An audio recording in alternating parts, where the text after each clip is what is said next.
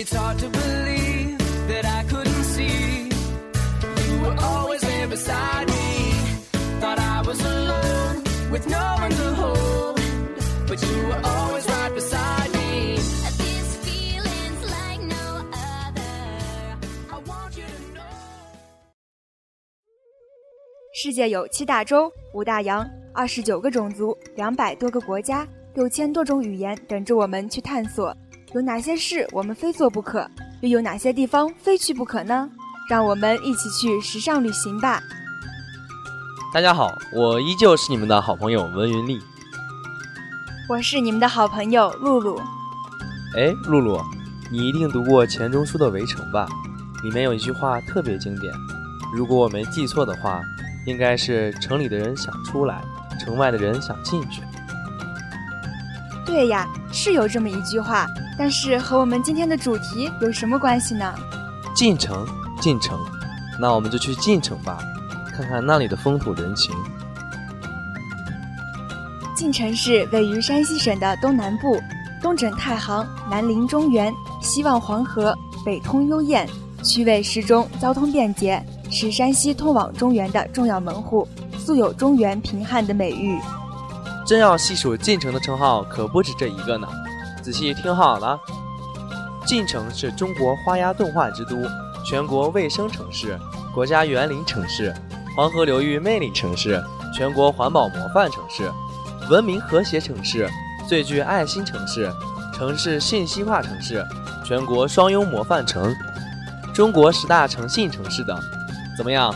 听到这么多的称号，是不是也为之震撼呢？可不是，能够获得这么多的称号，想必有他的过人之处吧？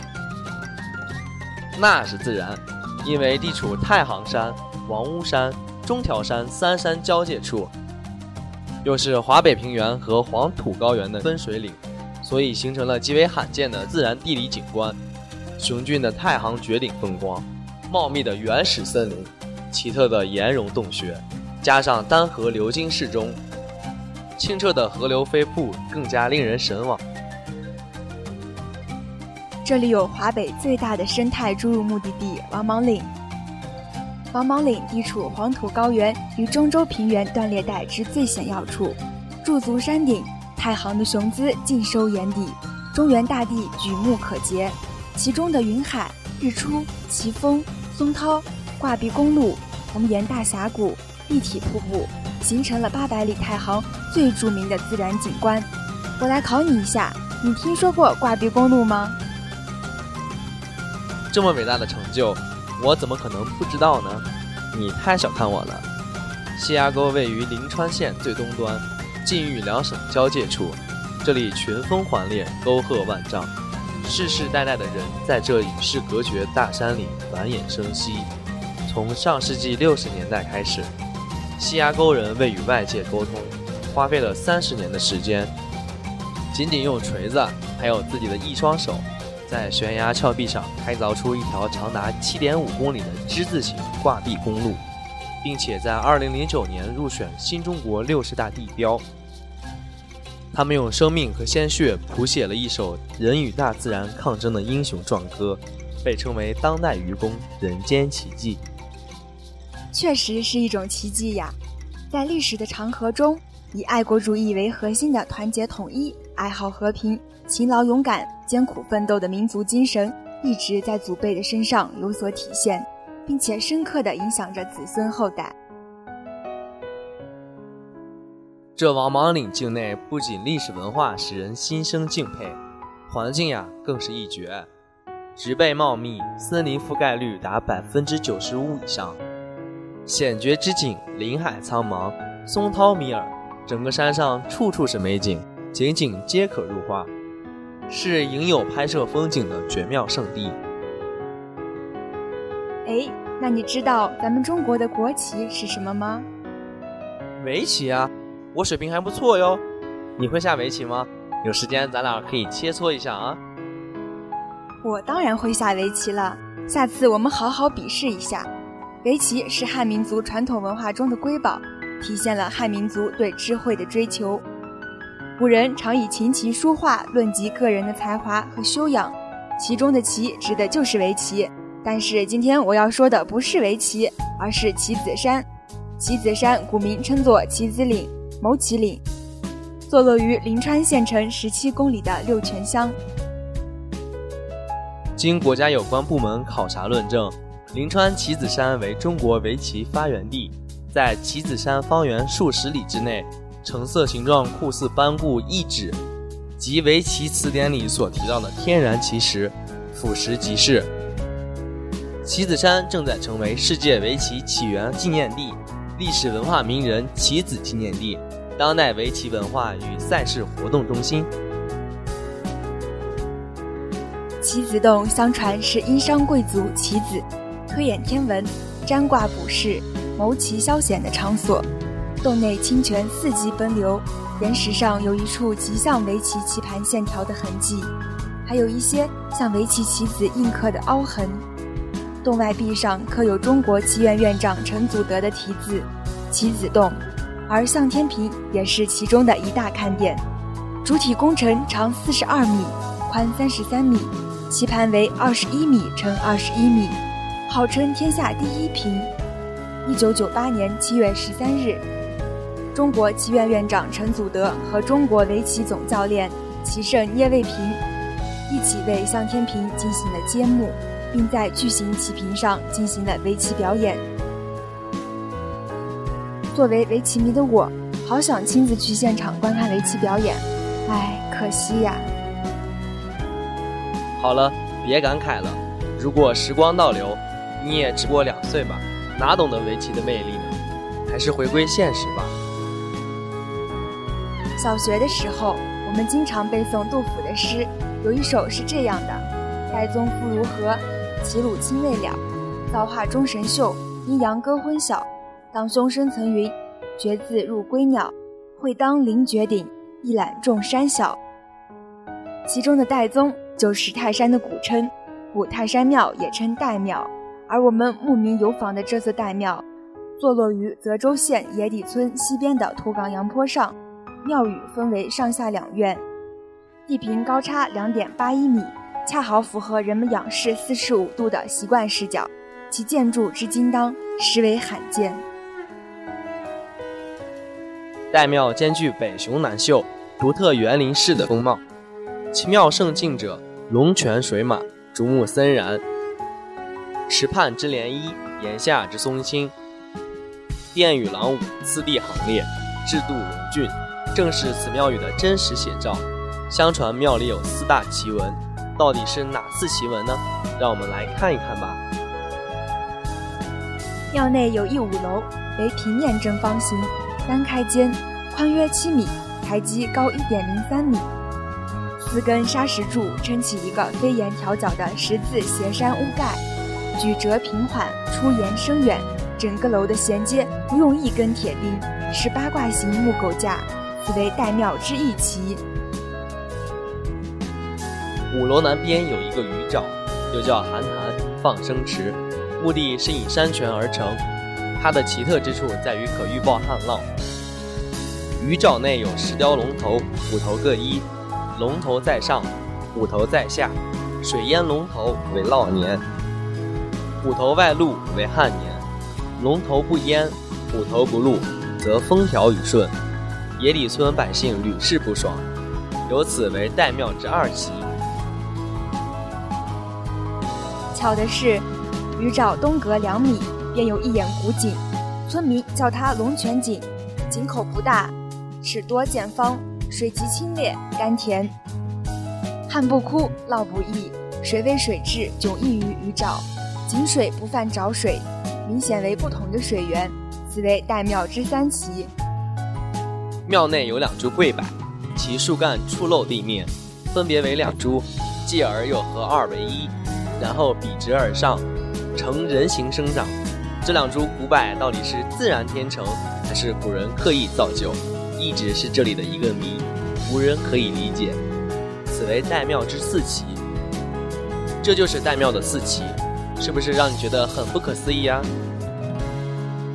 的确让我很惊讶。我们也玩够了吧？之后是不是应该去吃点什么了？哎呀，露露，你知道烧干吗？烧干作为晋城名吃之首，受到人们的一致好评。以猪肝加以佐料，用花油包卷，经煎、蒸、炸等工序达到焦黄酥软的程度。其特点是外焦里脆，味美适口，佐酒佳肴，热食不腻。所以阳城的醋更是美味呀！美呀美呀，太美了！哎，你别掉进去了，还有好吃的在后头呢。相传慈禧太后西逃时路经泽州，当地官员隆重设宴招待，但在开宴时，厨师发现慌乱之中少做了一道菜。为了免遭杀身之祸，厨师急中生智，马上把菜案上的八公大葱拿来一把。几刀切碎，烧成一道菜，端了上去，菜名就叫做八公烧大葱。谁知慈禧品尝之后，认为满桌菜中就属这道菜最有味道。传说终归是传说，慈禧西逃时并未经过晋城，但八公烧大葱作为当地的一道名菜，口感香软不腻，一直流传至今。晋城最具盛名的食品。要数高平县的高平十大碗了，这是高平特有的一套菜，共分为十道：水白肉、核桃肉、水川丸子、小酥肉、肠子汤、豆腐汤、芥末粉皮汤、天鹅蛋软米饭、扁豆汤，一碗一个味道。鲁菜的清香，粤菜的浓醇，闽菜的鲜美，苏菜的平和，犹如南北大菜系列。但餐具不是用盘，而是用碗。碗中之菜也可以称为汤，素有碗汤菜之说。高平除了十大碗，还有一道有名的汉族传统小吃——高平烧豆腐。把豆腐切成厚三厘米、长六厘米的方块，用旺火烤至淡黄色，把玉米面加上适量的油炒香，然后把姜、蒜放在一起捣成泥，掺入豆腐渣和炒玉米面中，撒入盐，做成蘸头。吃的时候用白水将豆腐煮熟，再沾上调制好的蘸头，趁热放进嘴里。首先感受到的是豆腐外表的酥脆，轻轻咬下，里面嫩嫩的白豆腐就露了出来，舌头触碰到的地方柔软细腻，却不失鲜味。这道烧豆腐的由来还有一段经历呢，让我细细道来。据说公元前二百六十年长平之战。赵括被秦将白起一举打败，四十万赵军降卒被白起坑杀。白起的残暴激起了后世人们的憎恨，便把豆腐比作白起肉，火烧水煮而食之，以泄心中之愤。不料后人食后颇觉新鲜，皮黄肉白，松软筋道；皮黄肉白，松软筋道，辛辣鲜香，别具风味。时间过得总是这么快。一天的旅程很快就到了终点，下面就让我用司建红的《说进城》来结束今天的话题吧。咱进城的风光实在是美，皇城相府带了个头，进城的旅游就出了名儿。西崖沟赛过张家界，蟒河不愧是小桂林儿。寿王坪上一倒一会儿，内蒙古也就是那么一股劲儿。长平之战一播出，估计高平就会有收入。我们要记住这个地方，记住对它的独特印象。有一些风景，除了用双眸铭记，更适合用心聆听；有一些城市，除了用脚步丈量，更适合放慢步伐感受；有一些美味，除了用相片定格，更适合亲自去尝试。旅行的意义就在于此。本期编辑为石兰琴、陈磊。策划赵彤、李阳，感谢大家收听今天的时尚旅行家，我们下期节目再会。再会。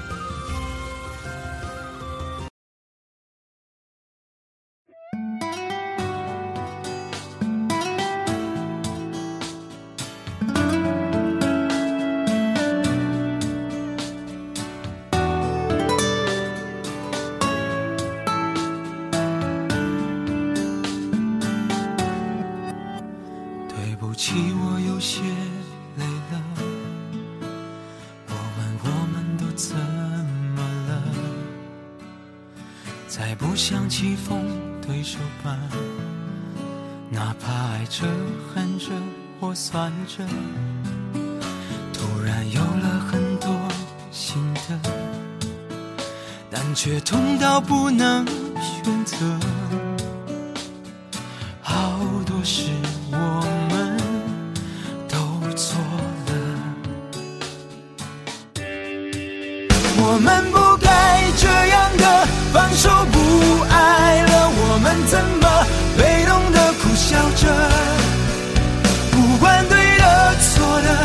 少最后现实都输了。家乡的竞争者，我们不该这样的放手不爱了，我们怎么爱着却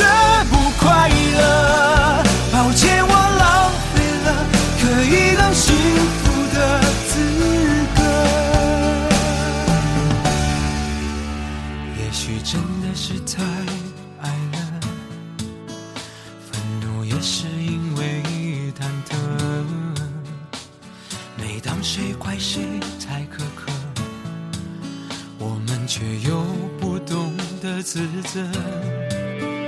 好几次也都想算了，可心还会狠狠地疼着。想体谅你，却更难过。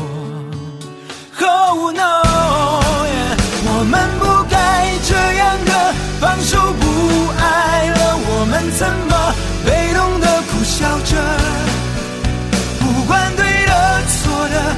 到最后现实都输了。家乡的竞争者，我们不该这样的放手不爱了，我们怎么爱着却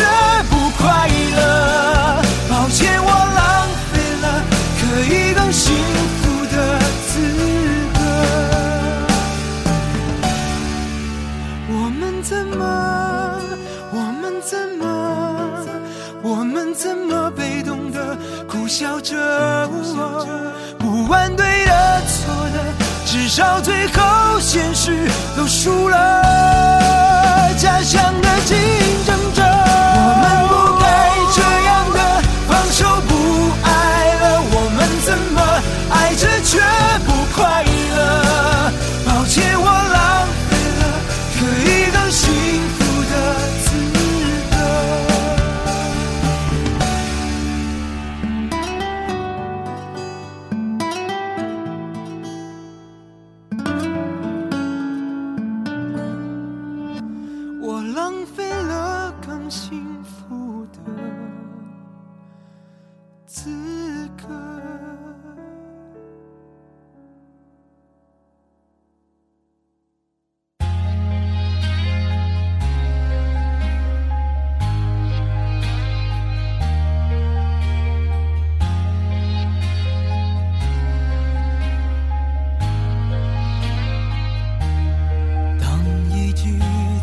见以后，铁石心肠都生了锈。有时任性是自由，有时沉默就是温柔。谁可怜我？我别成全我。天高地厚，我带你走。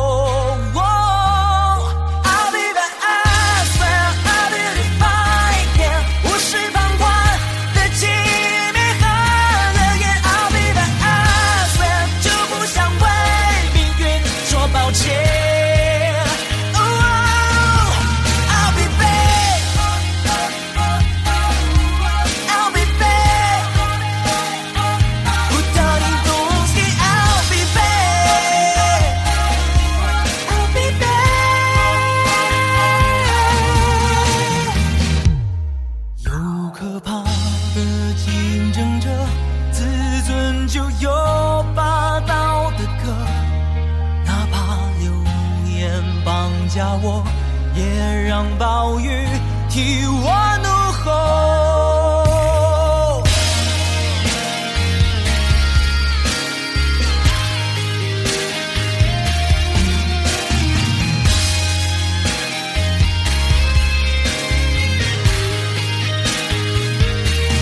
谁可怜我？我别成全我。天高地厚，我。带你走。